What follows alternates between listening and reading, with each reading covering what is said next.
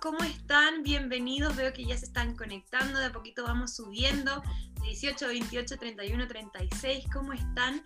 Bienvenidos a esta charla Working Holiday, hoy día vamos a hablar del destino Austria. Austria es un país al que muchos queremos ir, pero no hay muchas experiencias que hayamos podido escuchar dando vueltas por ahí, así que hoy día estamos con Daniel Bustamante, que nos va a contar toda su experiencia y además Daniel ha hecho seis Working Holidays, así que tiene mil información que nos va a compartir hoy día. Daniel, ¿cómo estás? Eh, estoy re bien, gracias, súper bien. Qué bueno. Oye, bueno, te escuchamos ya, somos 120, así que creo que podemos partir. También vemos que está Enrique conectado. Enrique es quien organiza estas charlas del blog Working Holiday CL. Les quiero recordar que vayan dejando sus preguntas en la cajita, porque así no se nos va perdiendo en el chat. Y también que todas las preguntas que sean específicas, como de cuánta plata se necesita, cuáles son los papeles, los pueden encontrar en www.workingholiday.cl. Genial. Em, bueno, hola a todos. Yo no veo a nadie, no, sé cuántos hay, no cacho nada de eso, pero hola a todos. Eh, qué buena onda que se conectaron, qué buena onda que, que no sé, les interesa saber eh, de qué se trata y cómo me fue a mí, por sobre todo.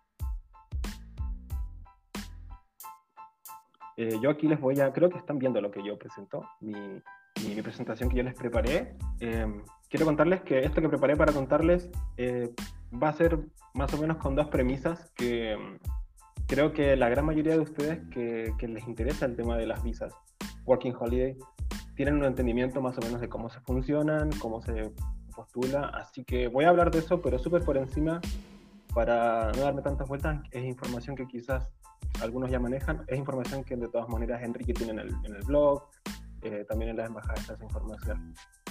Eh, la segunda premisa es que voy a hablar de mi experiencia, básicamente de cómo me fue a mí, desde el momento en que llegué, cómo, eh, cómo se me dio la vida ahí en Austria por el tiempo que estuve. Entonces, que no olviden que es mi experiencia, obviamente difiere de lo que pueden ser las experiencias de los demás. Así que, bueno, les voy a, les voy a hablar de esas cositas. Eh, rápidamente de, la, de qué es la visa, de sus requisitos y, y mi experiencia dividida en estos tres aspectos que es cómo fue desde que llegué, cómo se dio esa odisea de llegar, eh, cómo fue el tema del trabajo, el que tuve y, bueno, el resto de mi vida en general eh, ahí, en, ahí en Austria. Y después obviamente quiero escuchar sus preguntas o leer sus preguntas y ojalá podamos conversar un poco y sea bastante interesante. Em, y quería partir con esta cita que tengo que creo que me parece apropiada eh, tus alas ya, ya existen, todo lo que tienes que hacer es volar. Eh, la foto nada que ver, soy yo ahí en, un viaje en Hamburgo, justamente en esa, en, esa, foto. Me pareció interesante esta cita porque eh, siento que mm, nosotros, como que muchos de nosotros tenemos un anhelo constante de salir y de viajar y de vivir la experiencia de estar en otro lado, conocer otras culturas, trabajar afuera. Y dentro de todo, o lo puedo decir desde mi experiencia, que la forma o, cómo llegar a hacerlo siempre está ahí al alcance nuestro. De alguna u otra forma, si nos la buscamos, lo podemos conseguir. Y, creo que esta cita hace eh, referencia a eso, que las herramientas las tenemos, tenemos que rebuscarnos el cómo y por sobre todo tener la determinación de hacerlo. O sea, no quedarse con el, con el anhelo, con las ganas, eh, decidirse y hacerlo. Eh, yo la primera vez que salí, como decían, eh, yo ya llevo seis, y la primera vez que salí fue así.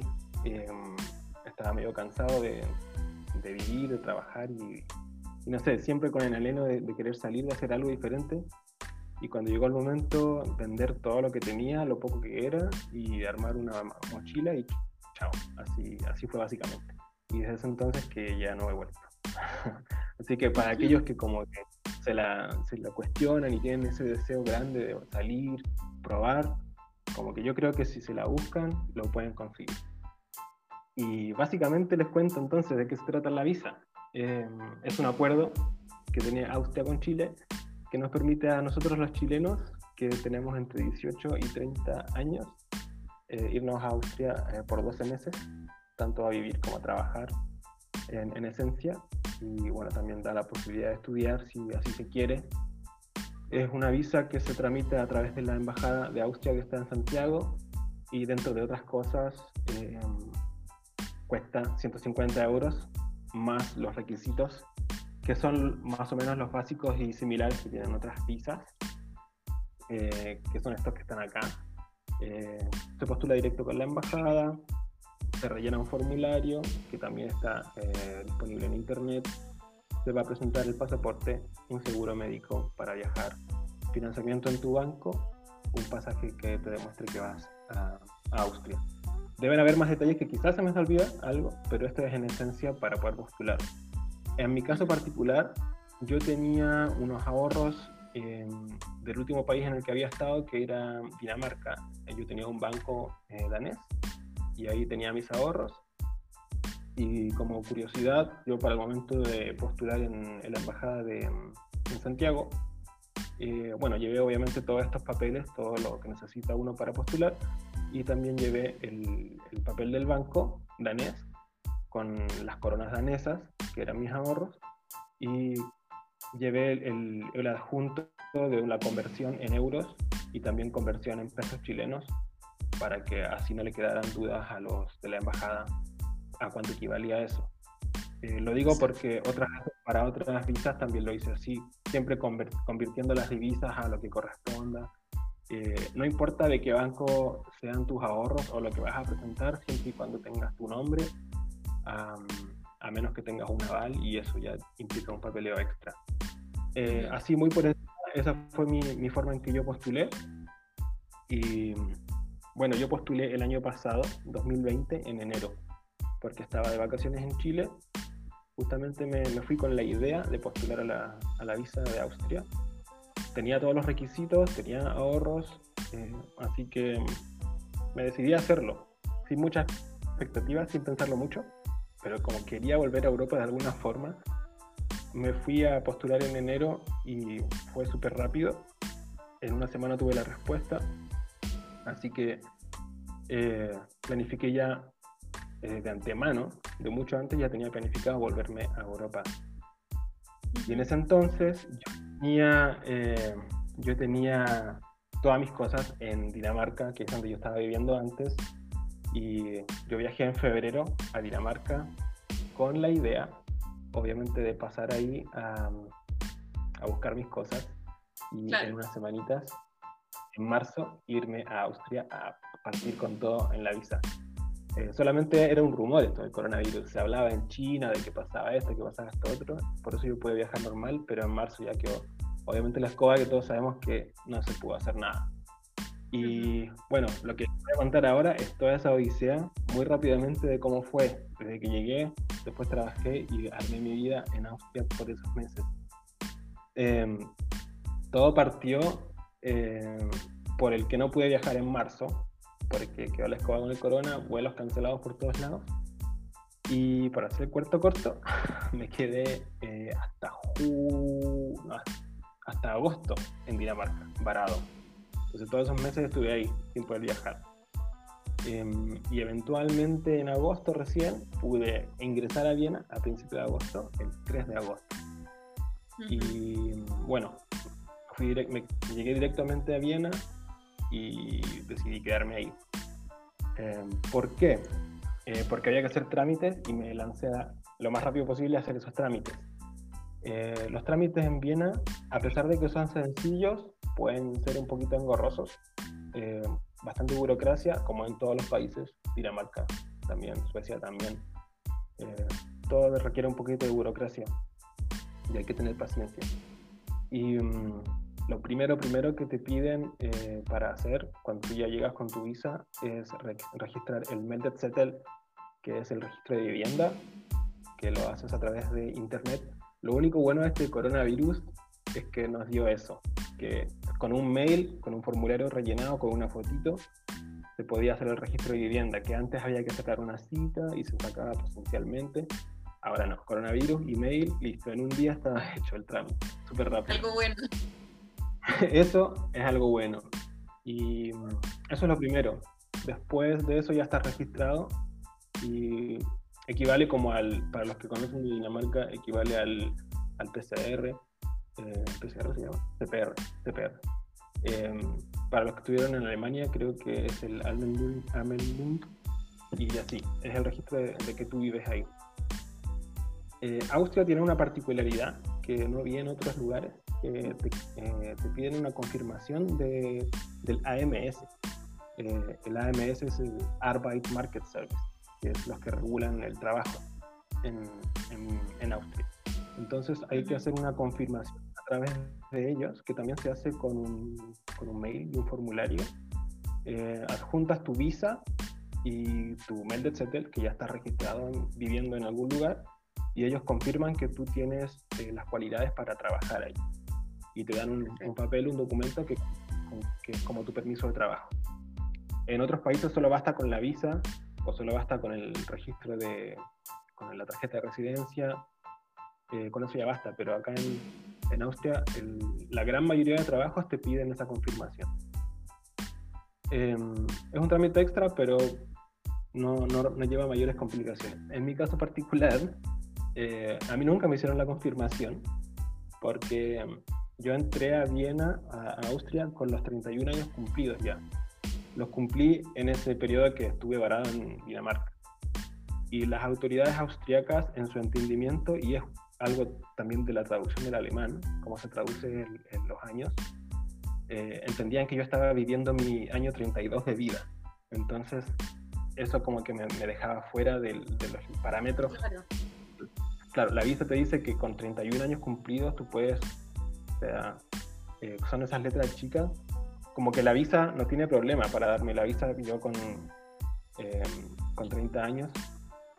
entonces, bueno, fue un enredo ahí como de que intenté varias veces con varios claro tenía que ver con traducción como y además tenían dentro de todo un poquito de razón a otras personas con 31 años que habían cumplido con dos semanas de diferencia conmigo sí les aprobaban pero bueno yo nunca tuve la confirmación de ellos pero me conseguí trabajos donde no la no, la, no, no, me la solicitaron, pero la gran mayoría sí solicita que tengas esa confirmación solo como para estar seguro de que tú tienes el permiso de trabajo y todo eso. Eh, Daniel, ¿y tú todo este tiempo eh, hacías tus trámites hablando en inglés, en alemán o cómo lo hacías? Sí, yo eh, hacía todo hablando en inglés, que en Austria afortunadamente hay un buen nivel. Nunca está de más conocer el alemán, obviamente, porque creo que como también en Alemania son bastante reacios a, a usar el inglés para todo pero no tuve malas experiencias para nada. Eh, hice todos estos trámites en inglés, mandaba mails en inglés, eh, adjuntaba traducciones eh, hechas en Google del alemán, pero si tenía que ir a llamar a algún número o preguntaba si podían hablar en inglés. Y no, no tuve problema. hay un muy buen nivel, nivel en, en, Austria. Pero ya que me haces la pregunta, sí, obviamente que está muy bien visto y ayuda, como en cualquier país, a manejarse un poquito con el idioma, que en el caso de Austria, para los que no saben, es el alemán. Em, y sí, y de todas maneras también logré aprender un poquito, muy poquito, eh, después de los meses que viví ahí. Y, pero no es un impedimento para nada, siempre recalco esto un poco.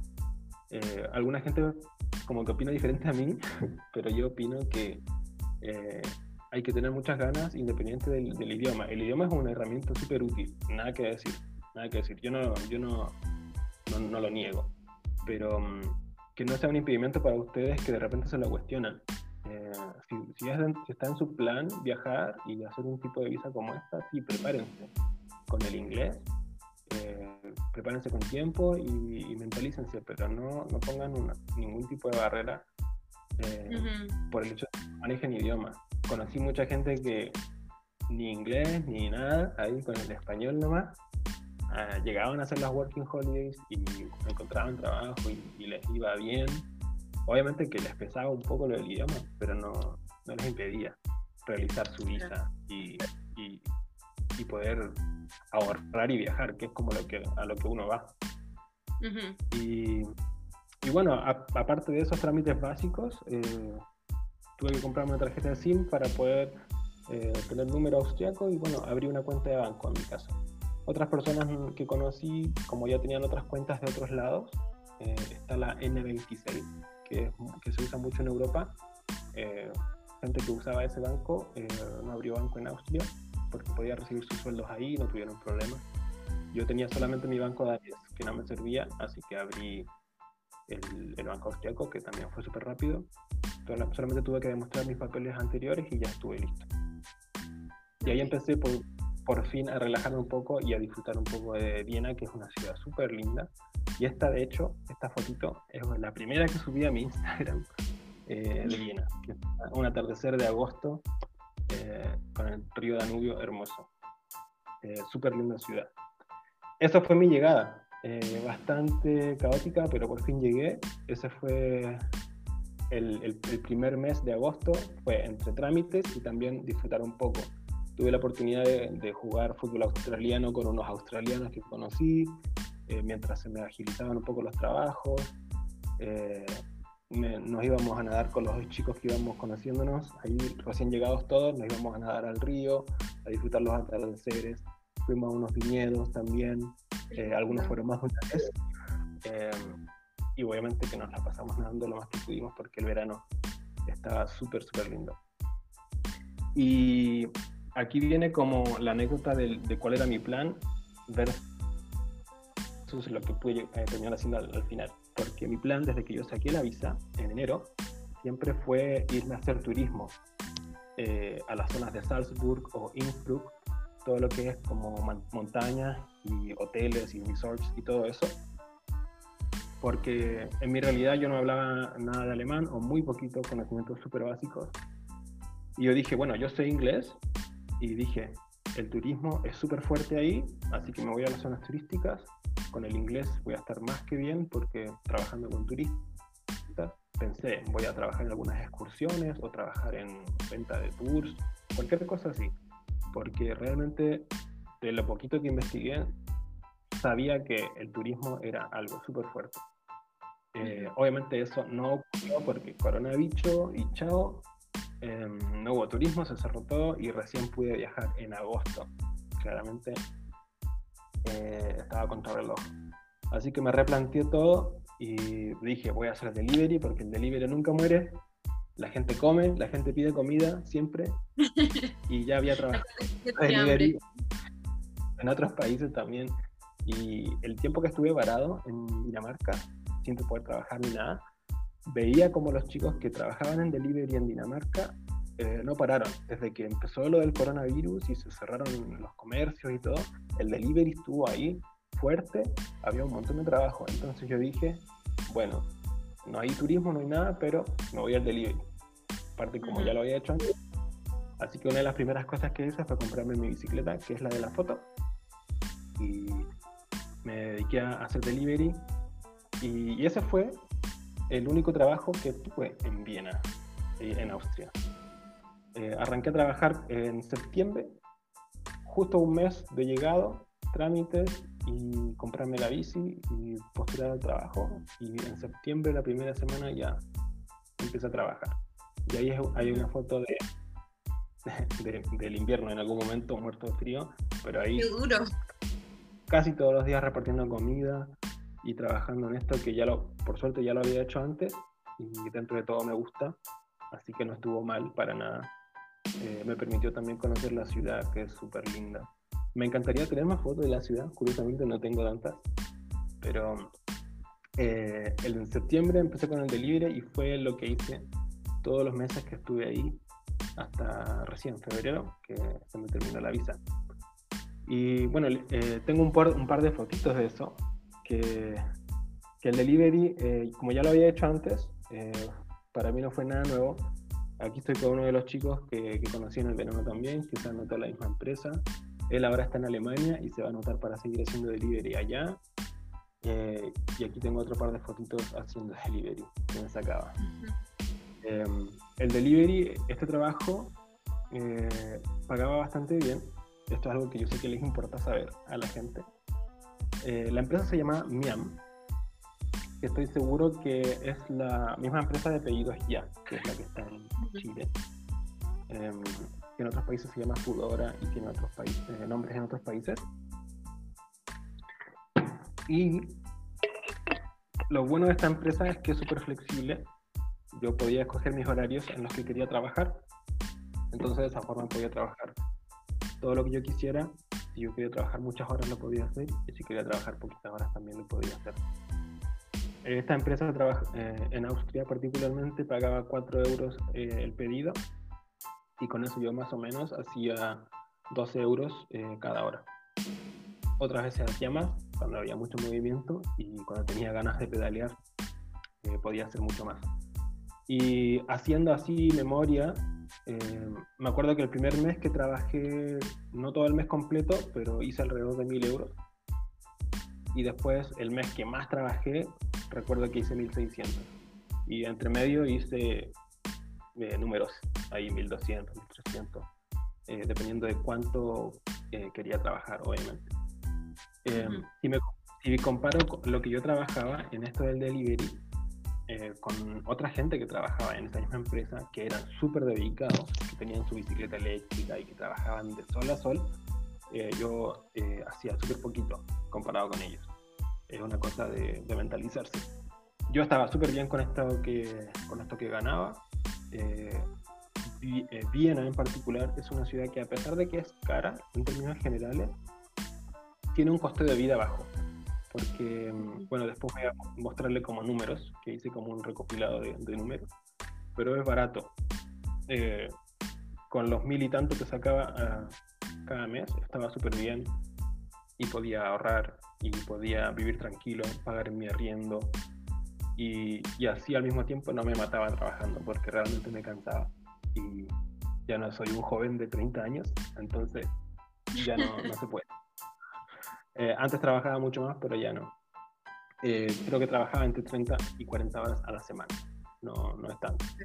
Eh, como, como, decía antes, si tú trabajas mucho más, o como si hubiera trabajado como trabajaba antes, en Dinamarca, por ejemplo, que realmente trabajaba unas 60 horas, creo que 8 horas al, día, todos los días, no sé cuántas horas no. eso, pero es un Hubiera, hubiera, me hubiera ido mejor en cuanto a plata, pero con esto que les muestro acá yo estaba súper bien y es súper eh, super factible. Em, eso en cuanto a, mi trabajo, que lo hice cinco meses al final, entre que arranqué en septiembre, después estuve octubre, noviembre, diciembre y enero fue mi último mes, porque ahora a principios de febrero ya eh, me fui, me, vine para Hungría.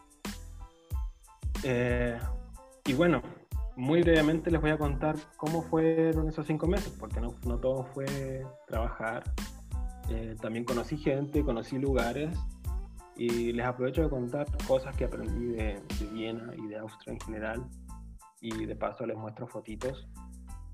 Eh, aunque no tengo muchas, eso como que me sorprendió, no tengo muchas, pero mm, espero que les gusten de todas maneras. Eh, conocimiento espectacular. Aquí hay un grupo, hay una foto del, grupo con el que nos juntábamos siempre todos los sábados, sagradamente. Eh, con, con, tres de ellos yo vivía en un departamento y las otras tres personas eh, nos venían a visitar siempre. les mando muchos saludos que creo que están viéndome. y en esta casa, que fue la casa en la que viví la gran mayoría del tiempo, yo pagaba 380 euros por una habitación. Y cada uno de los chicos también pagaba eso.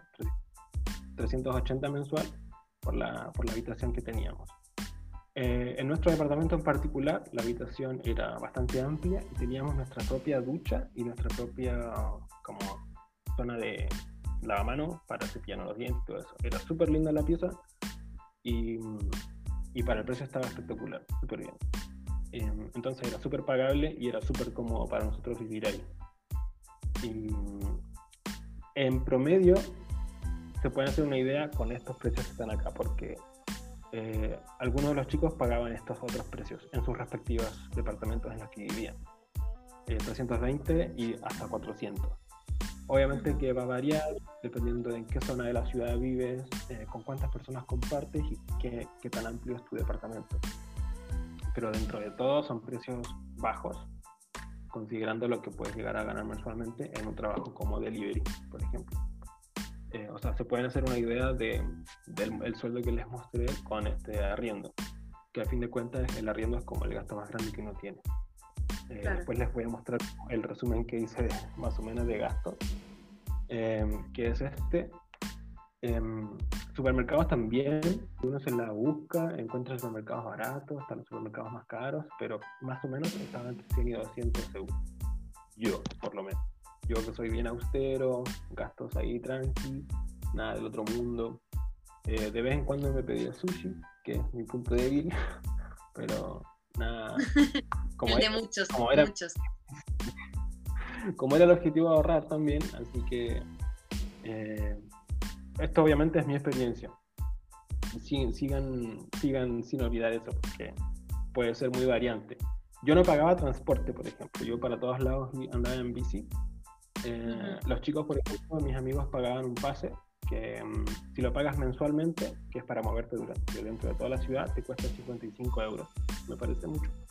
Y ellos lo pagaban anual y entonces mensualmente pagaban 33 eh, euros. Es súper barato, súper, súper barato y te puedes mover por toda la ciudad.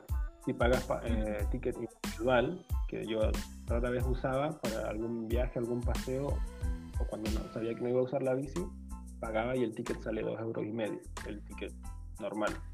Entonces, si te pones a sumar, eh, es súper conveniente sacar estos pases. Y si, si, bueno, haces la suma eh, entre arriendo, supermercado y el pase para, no sé, para moverte, y le sumas uno que otro gasto, es bastante bajo lo que puedes llegar a gastar. Y por eso puedes, puedes ahorrar si te proyectas y si te organizas con tus horas de trabajo. Eh, yo más o menos ahorraba esto.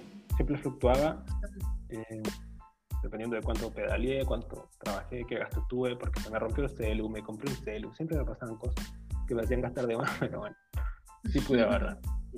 se puede ahorrar mucho más también. Eh, estoy seguro que se puede ahorrar mucho más pero en mi caso, eso fue más o menos el rango de ahorro que tuve eh, con el trabajo que tuve también.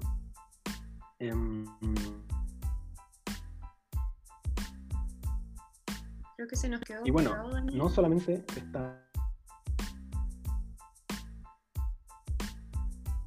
¿Me pueden comentar en el chat si ustedes también lo ven pegado? El cómo uno se organiza.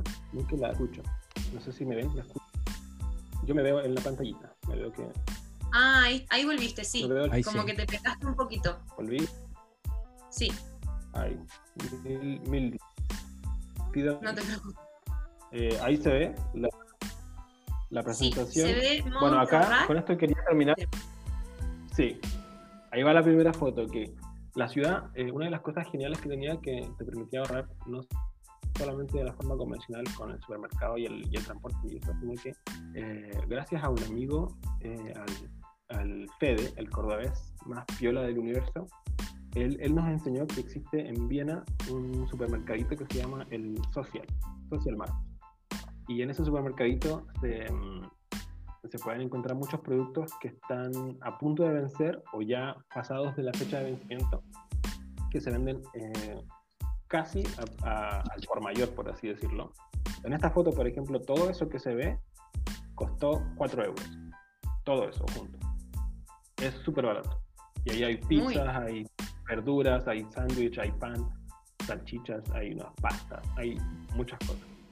Nosotros íbamos constantemente lo que más podíamos a ese lugar porque con 4 euros podíamos traer de todo. Una canasta llena de, de mercadería. De, de, repente si comprabas una que otra cosa que era un poquito más cara, como eh, carne congelada o cosas así, podías gastar un poco más la ciudad es súper amigable con las bicicletas, entonces en mi caso, por ejemplo, yo ahorraba en transporte, casi no usaba. Y es una excelente forma de ahorrar también. Y dentro de todo es una ciudad chica, como todo lo importante y como en los lugares en los que uno se mueve, eh, para todos lados en bicicleta.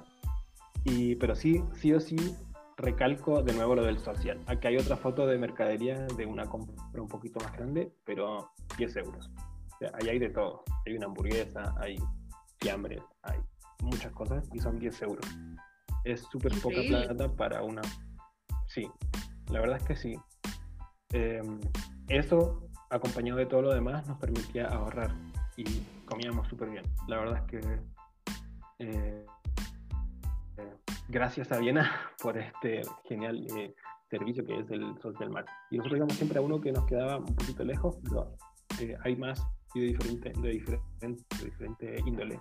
De hecho, una amiga mía, La Flor, se compró en un social que era como de, no solo de comida, o creo que no era de comida, creo que era de otras cosas. Se compró un Monopoly eh, para jugar y creo que pagó una 2 euros o 3, algo así. Y hay como opciones para obtener cositas a precios baratos.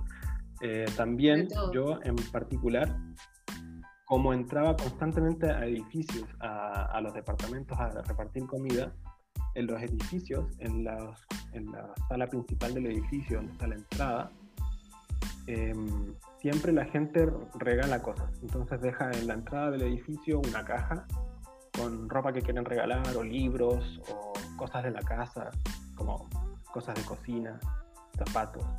Y no saben la cantidad de cosas que estaban al acceso de, la gente. Yo en particular, como entraba siempre a edificios todos los días con mi trabajo, me encontraba ropa, zapatos, libros, me, encontré sin fin de cosas que le regalaba a mis amigos, les regalaba ropa que me encontraba porque pensaba, ah, le puede servir esta, esta chaqueta o esto, este vestido. Claro. Entonces también eso es un modo de ahorrar, eh, gracias a la cultura obviamente y a, la, cómo funcionan las cosas ahí en Austria. Y les quiero resumir más o menos rápido eh, cosas de Austria en general. Em, a pesar de que había pandemia y no funcionaba nada de forma normal, eh, Viena, como se imaginarán, es una ciudad que te permite hacer mucho deporte. La gente que salía a correr y a hacer actividades es eh, en cantidades increíbles. Yo, en mi, parte, eh, en mi experiencia, lo que hice de deporte fue jugar fútbol australiano al principio cuando llegué y andaba en bicicleta todos los días y en el verano mm, aprovechamos al máximo de irnos a nadar o hacer un poquito de actividad ahí en el río. Eh, pero a los que les gusta el deporte, si llegan, la, si llegan a poder irse ahí, van a tener chances de sobra. Eh, Viena también tiene la curiosidad de ser conocida como la capital de la música por todos los compositores mm. importantes que pasaron por ahí y que vivieron ahí. Eh, y bueno, hay música en la calle. Este es un, señor que estaba siempre en el Museum Quartier tocando música con su máscara de caballo. Eh, había músicos callejeros igual por aquí y por allá, no muchos como uno esperaba, porque pues pandemia. Y también había mucha arte. Hay un sinfín de museos que lamentablemente pudimos visitar muy poquitos con los chicos, pero acá hay una foto en uno de ellos, eh, en un museo de arte moderno, donde pudimos ir cumpliendo con los protocolos, pero disfrutamos. Eh, y bueno, Viena es una ciudad genial con un sinfín de curiosidades que no sé si la gente sabe, pero les voy a contar un poquito. A mí me parece interesante, no sé si ustedes, pero bueno. Eh, hay muchas cosas interesantes de Austria en general y de, y de Viena. Yo la descubrí muy recientemente, como por ejemplo que lo de la capital de la música, sí lo tenía entendido, pero no sabía a, a qué nivel llegaba esto los compositores más importantes realmente pasaron por ahí. En el cementerio general están las tumbas de muchos, de Beethoven, Mozart, de Schubert, Schumann, Brahms, eh, Strauss, un montón. Y eso que yo no, no soy muy, muy conocedor de, la, de, eso, pero es súper Claro, es súper interesante saber todo eso. Y están las casas que, o sea, que ahora funcionan como museos, pero es la casa departamento donde vivió Beethoven, está la casa donde vivió tal, vivió este. Y es genial, porque lamentablemente no lo pude ver. Sí fui a la casa de Beethoven, a una de, ellas, pero es genial, como que se respira eso en el aire. Y aparte de eso, hay otras curiosidades que con esto voy a terminar, solo para contarles cositas. Eh, Austria, por ejemplo, fue el primer país que tuvo postales. Yo no tengo idea y me parece interesante. Postales que es algo muy, muy de los viajes, muy de los viajeros. Sí, gente muy europeo también. Claro. Y en Austria fue la primera postal que se envió. Curioso. Em, y bueno, este dato como extra nada que ver, pero el Arnold Schwarzenegger es de Austria y bueno, Hitler los que no de Austria. Cosas así que uno va como dándose cuenta. Em, bueno, este invento que está en la foto también se inventó ahí, en Viena particularmente, que es en la nieve esa, en las bolitas. Eh, y se puede ir a visitar el museo donde se fabrican eh, y conocer la historia de, ese invento que fue un accidente. Em, esto a mí me pareció una de las cosas más curiosas, que nosotros que somos de un país que hace vinos y que es reconocido a nivel europeo, pero Viena es la única capital, ciudad capital del mundo que produce vino en masa. Dato ah, curioso. Porque alrededor de Viena hay muchos viñedos. Y uno dice, bueno, tan lindo los viñedos y todo, y el vino ahí, bastante aceptable, el Riesling, que es como el clásico. Pero claro, uno se pone a pensar que en los países que producen vino no producen las ciudades capitales. Y Viena es el único lugar capital que lo hace. Así que interesante. y esta rueda que está acá atrás en esta foto, esta foto nos la sacamos en el Parque Prater, que es el tercer parque más, eh, parque temático, como de montañas rusas y eso, el tercero más antiguo del mundo. Los dos más antiguos están en Dinamarca. Eh, y este que está acá es el tercero más antiguo. Pero esa rueda, que es como, no sé cómo se llama, si rueda de la, rueda de la fortuna o tiene otro nombre. Sí, esa ruedita que tiene unos carritos en los que se puede eh, comer, son como carritos restaurante. Esa rueda fue la primera que se construyó en todo el mundo. Esa, es súper antigua, es como del 1700, no sé cuánto. Súper, súper bien. Así que igual dato curioso. Em, y bueno, en este lugar que está acá, que es el Palacio Schönbrunn, está el Museo Tiergarten, que es un lugar que con áreas verdes hermoso para caminar y sacar fotos espectaculares. En este lugar eh, se hizo el primer zoológico del mundo también, que era como el lugar donde la gente que vivió en ese palacio eh, tenían animales y como entretenimiento iban ahí y tenían animales. Y ese fue el primer zoológico. Otra curiosidad, eh, que a mí no me gustan los zoológicos, pero bueno, es parte de la historia. Y dentro de todo, Viena tiene muchos lugares para visitar, sacar fotos, es hermosa la ciudad. Aquí hay fotos en las que yo no salgo, pero bueno, son fotitos eh, de los muchos lugares que tiene Viena para ir a ver. Eh, lo que tiene Viena y lo que tienen todas las Working Holidays en general, en mi experiencia, no solo es el lugar que uno se impregna de él, lo más que puede de la cultura y de la vida, pero es la gente que uno conoce y, la experiencia que puede llegar a tener eh, viene mucho de la mano con, ellos. Yo obtuve la oportunidad de, conocer gente genial, pasé las navidades con ellos, ahí estábamos eligiendo el arbolito, acá estamos en, en nuestra cena de Navidad, eh, conocimos alrededores de Viena también, y en general puedo decir que eh, con estos chicos de las fotos y con todas las cosas que hicimos, y con todas las cosas que aprendí de Viena, me pareció una, muy buena experiencia en general, muy muy buena. Eh, la recomiendo. Yo no venía muy con pocas expectativas, solamente venía mentalizado a trabajar y ahorrar, por ejemplo, y me terminó, no sé, volando la cabeza, por así decirlo. Que llegó el día en que me tuve que ir, me hicieron una despedida los chicos. Y acá están las fotitos que nos sacamos cuando me fui en la estación. Y con eso más o menos resumo cómo fue mi experiencia eh, en, esta, en esta visa, que al final estuve seis meses y de los cuales trabajé cinco y todo esto que les conté pasó en ese periodo, desde agosto hasta el mes pasado. Así que eso es lo que quería contar, espero que les haya servido como información y si tienen preguntas, obviamente es ahora el momento. Eh, me, encantaría saber qué es lo que piensan. Sí.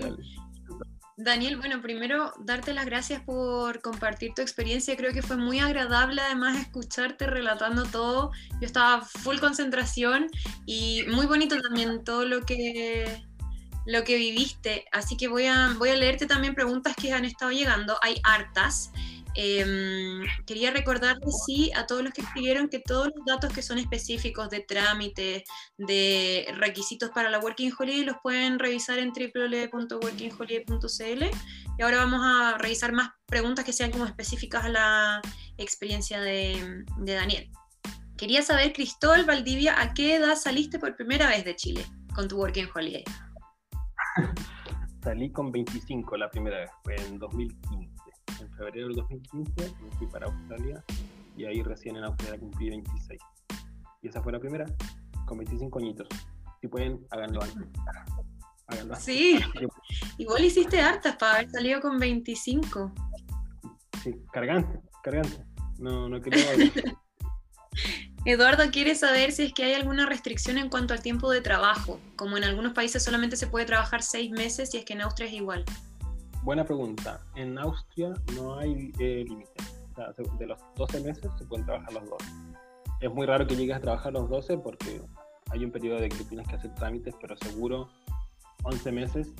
Eh, si te demoras un mes a hacer trámites, puedes trabajar los 11 meses, 11 meses si te lo propones el país por lo menos no pone restricción. Ok. Rodrigo dice que no ha podido encontrar en la página de la embajada cuánto tiempo tienes para llegar a Austria una vez que se aprueba tu visa. Mira, yo no sé si hay alguna información oficial que, detalle eso, pero si te fijas en mi caso particular, yo eh, entré recién en agosto y teniendo una visa que había empezado en febrero. O sea, pasaron seis meses eh, y recién entré a Austria y recién me registré con el Zettel y, y, ahí realicé mi registro de vivienda seis meses después de que ya estaba corriendo mi visa. Eso a mí me da a entender de que no hay una restricción como la en otros países, pero no, no te podría decir si es así 100%.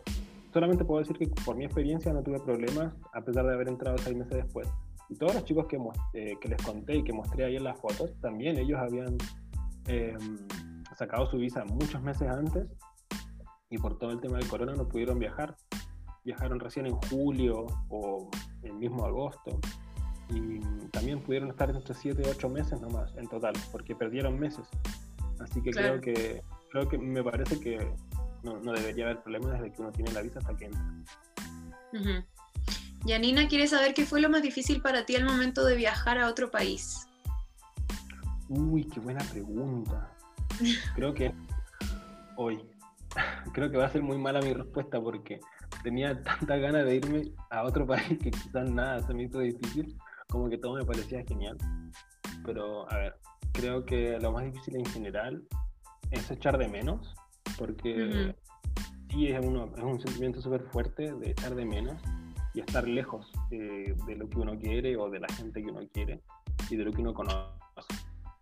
Eh, fue algo con lo que me, fui dando cuenta con el tiempo, porque al principio, al principio no extraña ahí todo lo nuevo, que venga lo nuevo nomás, genial viajar, y con el tiempo me fui dando cuenta de eso, que eh, sí, lo más difícil es estar lejos, porque mm, y al llegar a un país nuevo, a un lugar nuevo, también es como ese ese primer choque de todo, de las calles nuevas, el idioma nuevo, sea cual sea, eh, el no conocer, eh, te paras aquí, ¿para dónde voy y a qué, a qué lugar voy a llegar? No sé, esas primeras semanas de adaptación son medias difíciles. También me pasó, por ejemplo, ahora que me vine para Hungría, eh, después de haber pasado esta experiencia en Austria, me vine a Hungría con ese sentimiento inevitable de echar de menos, de, de dejar atrás cosas y de adaptarse. Eh, uno que batalla ahí internamente con eso, como que la pasa mal, inevitablemente es difícil todo ese proceso de adaptación. Pero mm, eh, si te lo puedes aguantar, te lo puedes, si lo sabes sobrellevar, si tienes un grupo de contención, aunque sea a distancia, eh, y si tienes tus objetivos como claros, estás mentalizado, te logras adaptar. También he conocido gente que, no ha podido y se ha, decidido volver a, a Chile o a donde estaban antes eh, y es súper válido porque cada quien vive su, su, experiencia como la, como la quiere vivir. Eh, lo importante es que lo intentaron y que vinieron y probaron. Entonces eso, eso igual es parte del, del, del proceso. Sí, claro que sí. Fernanda quería saber con cuánta plata hay que irse como para sobrevivir el primer mes sin trabajo en Austria. Ya, buena pregunta. Yo me fui en particular eh, yo igual siempre ando súper jugado con la plata. no soy un buen ejemplo a seguir. Yo me fui con un poquita plata porque eh, como había pasado varios meses en que no pude trabajar y no pude hacer nada, había estado de vacaciones en Chile y todo, y después me quedé encerrado en Dinamarca. Pero creo que me fui como con dos millones y algo, ni tanta plata. Eh, eso es lo que tenía en la cuenta y por lo menos como llegué a, Viena y el arriendo no me pareció caro eh, y todo lo que implicó trámites no tuve mayores gastos. Eh, sobreviví bastante bien ese primer mes. Lo que sí me dolió, por ejemplo, fue cuando me cambié al siguiente, a la siguiente casa. ahí en septiembre, cuando recién empecé a trabajar, fue como mi peor mes, porque ahí en septiembre ya tenía que esperarme un mes recién para poder recibir mi primer sueldo, y ahí tuve que, aparte me cambié de casa y tuve que pagar un depósito, y eso como que me dolió, pero nada, yo con esos dos millones ya algo, menos de tres millones seguro, o dos millones y medio, por ahí. Em, estuve de lo más bien. Y de hecho, si hubiera estado con menos, también hubiera estado bien porque, como te digo, los precios son bastante accesibles. Así que Viena, por lo menos, Austria en general, eh, un país bastante accesible para, para empezar. ¿Cómo encontraste tu trabajo por delivery? Varias personas querían saber cuál fue la página web o si fue algún dato. No, eh, yo como tenía experiencia de otros países, eh, cuando viví en Dinamarca lo hice por una empresa nada que ver, pero hice delivery y cuando viví en Suecia también hice delivery en bicicleta. Y como, bueno, me mentalicé y antes de viajar a, Viena ya sabía como no había chance que funcionara el turismo, dije, ¿cuáles son las empresas de delivery que hay en Viena? Y me puse a buscar y habían dos, dos o tres. Y me decidí trabajar por la que era la equivalente a la que yo trabajé en Suecia, que es una empresa alemana que se llama Fudora y que tiene diferentes, que es la misma que está en Chile, la pedidos ya. Eh, entonces yo dije, bueno, voy a postularme y nada, básicamente ingresé a la página porque la página tiene una sección que dice trabaja con nosotros y uno rellena un formulario con tu correo electrónico, con tu número de teléfono, eh, tus datos y después te empieza a llegar toda la correspondencia por correo electrónico para realizar el proceso de postulación todo online. Llegan unos formularios, tienes que completar, después te, te toca hacer un test o sea, ves un videíto y te van haciendo preguntas y si apruebas el test vas avanzando las etapas y llega un punto en que te piden subir tu documentación oficial, que es como tu permiso de trabajo, que tengas una cuenta de banco, todo por mail, en un proceso que habrá durado dos semanas, entre mail y mail, o tres semanas. Em, y al final te mandan el enlace para que bajes la app para el celu, uno saca una hora para ir a la oficina a buscar los equipos, la mochila y la ropa. Y, ya puedes tomar turnos en la app y te pones a trabajar. Todo por la app, todo online, bastante rápido. Y también querían saber cuál es la plataforma por la que conseguiste el arriendo para tu departamento. El arriendo, el, primer arriendo que, al que llegué, eh, lo consiguió una amiga que había llegado unas un par de semanas antes y ella me ayudó y lo consiguió. Y yo llegué directo ahí. Pero ya en las siguientes, eh, yo me cambié dos, dos veces de casa, dos veces más. La siguiente vez fue por Facebook, preguntando en los grupos, o incluso creo que por WhatsApp, porque había un grupo de latinos en Viena o Working Holiday Austria, cosas así. Y ahí pregunté, chicos, ¿quién sabe de algún arriendo? Y al, tiro empiezan a ver eh, sugerencias. Y ahí llegué a, a una casa donde estuve dos meses. Em, y cuando nos cambiamos definitivamente al que mostré después en las fotos, eh, lo encontró el, uno de los chicos que vivía ahí con nosotros, lo encontró en una plataforma que en este momento no me acuerdo, porque soy malo para acordarme. Pero, Pero te pueden escribir en tu Instagram. Sí, sí, es una plataforma que es la típica para buscar arriendos, en, que vendría siendo como el, no sé si el Yapo, pero el, equivalente a eso. Eh, hay varias formas para encontrar. Y el Facebook es un, el marketplace del Facebook eh, también es una carta segura para encontrar uh y como eran tiempos de pandemia, había muchas opciones, porque como no, no, había mucha gente, no habían estudiantes viniendo a la ciudad ni cosas así. Eh, Bill Haven es la app para, para, todo el tipo de cosas que ahí están respondiendo en, el chat, pero nunca encontré arriendo por ahí. Hay otra plataforma que es solo de arriendo, que tiene un nombre. Eh, no me acuerdo, pero es solo de arriendo. Bill Haven. Bill Haven igual, la mejor app del universo. Muy, muy buena. Hay de todo ahí. Dani, nos quedan unos minutitos, así que te voy a leer otras preguntas que hay acá.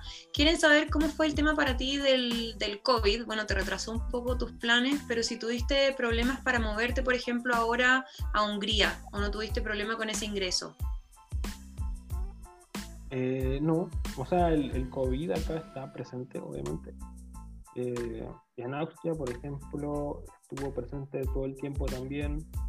Em, eh, hay medidas, hay restricciones de horarios. Eh, hubo, un momento en que se pusieron más estrictos con los horarios para, para circular por las calles, que vendría siendo el equivalente al toque de queda, em, que después de cierto horario no se puede circular, a menos que esté yendo al trabajo, cosas así. En Viena los protocolos eran bastante básicos, lo de la mascarilla para los lugares públicos como supermercados, cosas así, en el transporte público igual. Eh, obviamente que el comercio no funcionaba, funcionaba, funcionó un par de veces por periodos. Creo que para la Navidad, época de Navidad abrieron el comercio por un rato, después creo que ahora en los últimos meses también lo abrieron por, unos cuantos días y después todo vuelve a cerrar. Y lo mismo con el, con el trabajo de restaurante y eso. Eh, no se puede trabajar, o sea, no, no, no, funcionan en normalidad, hacen solamente para llevar. Y eso en cuanto como a lo que impactaba en, la vida el COVID. Pero para trabajar, eh, ninguno de nosotros tuvo mayor problema con el tema del COVID. Ahora, para para acá, para Austria, eh, también era súper básico lo que me pedían yo como ya tenía mi, mi, postulación hecha y todo, tenía motivo para viajar a, acá a Hungría, que vendría siendo como el mayor requisito, que las autoridades al cruzar la frontera te piden que tengas motivo demostrable para entrar al país. Yo en mi caso lo tenía em, y eh, para buscar trabajo acá sí, en, en, Hungría está particularmente lento porque está recién activándose de nuevo el comercio y de hecho, sin más lejos, ayer se reabrieron los restaurantes y reabrieron eh, los cafés. Es más turística, entonces quizás va a empezar a haber más opciones. Yo por mi, por mi lado eh, no he visto mayor impacto que ese. Están vacunados los que se pueden registrar para la vacuna lo pueden hacer, yo todavía no puedo. Pero y en Viena ha funcionado igual, en Austria también. Eh, nosotros como por, por, tiempo no pudimos anotarnos para la vacuna porque ya no se nos acababa la visa, pero tuvimos la opción de hacerlo. Y lo, una de las cosas destacables que tenía Austria es que hacían testeos masivos eh, en diferentes lugares de Viena, y me imagino que en diferentes lugares de Austria también, que era súper fácil anotarse en una página con una hora ibas, hacías una fila un rato, y te hacían un testeo y te daban los resultados. Em, eso era súper super bueno. Em, sin costo, gratis. Y ahora en el último tiempo ya habilitaron unos testeos que se hacen en la farmacia, que se compran o a través de un supermercado. Te haces el, el test mismo en tu casa y después llevas los resultados para que los analicen y te llega por mensaje o por mail la respuesta están en ese, en ese, por ese lado están súper bien en Austria. Se puede hacer testeo súper super fácil. Em, así que nada que decir, por lo menos impacto en el trabajo nosotros, en mi círculo cercano no tuvo, más allá de eso. Impacto más grande era como la vida en general. Y respecto también al trabajo, ¿cuánto te costó tu bici? ¿Te pedían un nivel de inglés mínimo? ¿Y qué otros trabajos son comunes aparte del, del delivery? Para los que quizás no se ven haciendo eso. El, a ver, yo para ese trabajo no, te piden mayor requerimiento de idioma ni de nada. Mientras apruebes el test que te hacen con el video de YouTube y después responder las preguntas, ya está. Em, los trabajos más comunes que yo observé en mi círculo cercano fueron em, había un, amigo mío que trabajaba en, una bodega, en un depósito, donde llegaban camiones con mercadería y él trabajaba con las cajas y era un equipo que se dedicaba a eso, como de logística de, mercadería. Una de las chicas también eh, cuidaba niños, eh, cuidaba bebés para dos o tres familias, me parece, y le iba bastante bien con eso. Y la gran mayoría de los demás eh, trabajó, consiguió trabajo en, el depósito de Amazon, que hay ahí en Viena. Eh, hay una hay como una reclutadora o una agencia que se llama ADECO, en la que uno realiza la postulación y por lo general están buscando gente para que trabaje en la bodega de Amazon. Y los chicos trabajaban en diferentes horarios. Algunos trabajaban en el horario de la noche, que era con las cajas, eh, en, otro, en otros horarios trabajaban más con los choferes, que son los que reparten y los que traen los pedidos que no se pudieron entregar. Yo no entiendo mucho, pero ese trabajo se ve bastante igual. Mucha gente trabajando en Amazon Em, y no sé, no sé de más, de más, de más opciones. Todo mi círculo cercano o hacían Amazon, o cuidaban niños, o trabajaban en alguna bodega, o hacían delivery también. ¿Y tu bici cuánto te costó? Ah, mi bici me costó 150 euros. Ya. Ya, perfecto. o sea, pagable con el sueldo allá. Sí, no, súper accesible. La compré por Facebook también y eh, súper bien, súper bien. Dani, mil gracias por compartir tu experiencia. Quería preguntarte ya para cerrar la charla si quieres entregar como un mensaje final a todas las personas que se conectaron para escuchar tu experiencia. Un mensaje final. Eh, eh, la vida es una sola. que no hay que pensarla tanto, no hay que pensarla tanto. Eh, siempre me preguntan que cómo lo haces, que, qué sé yo, yo también quiero, que me encantaría. Y es lo que decía al principio, como que sin darle tantas vueltas, eh, hay que saber tomar la decisión, creo yo. Es como difícil tomar la decisión. En mi caso quizás fue un poco extrema porque yo me fui y yo no tengo nada más a, lo que volver más que mi familia. Pero literalmente no, tengo nada eh, a lo que volver.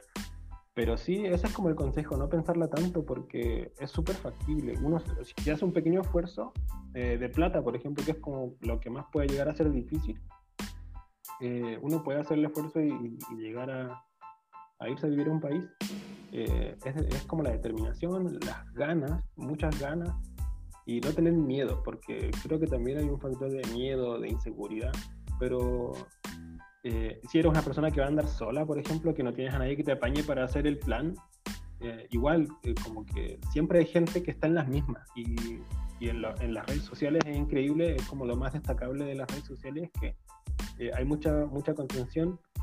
Nosotros, por ejemplo, que éramos todos que llegábamos solos a, Viena, por las redes sociales nos conocimos y nos hicimos amigos y ahora el día de hoy somos, eh, nos conocemos y ya así con las otras visas también. Eh, hay que tener ganas, no tener miedo, atreverse. Siempre hay formas de, que de dónde agarrarse, siempre hay formas de seguir adelante. Creo que ese es el mensaje, no pensarla mucho y atreverse. Y si no te resulta, no te resultó, pero te atreviste, ya lo hiciste. Creo que eso es lo que, lo que fue la, el mensaje final.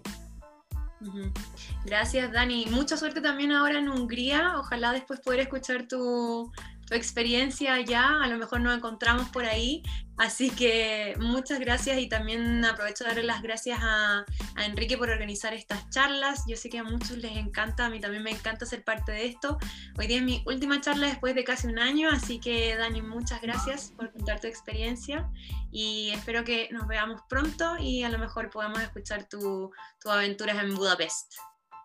Bueno, muchas gracias a todos los que se conectaron, que ahora recién estoy viendo el chat, que hubiera, habían un montón. Qué buena onda. Gracias a todos, por, gracias a todos por tomarse el tiempo y espero que les haya servido de algo. Eh, quizás no soy la mejor referencia, pero algo les puede llegar a, incentivar o a, darle un poquito de ganas de probar.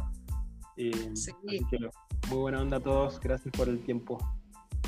Gracias, nos vemos, chao a todos, que estén muy bien, cuídense harto, nos vemos. Chao, chao.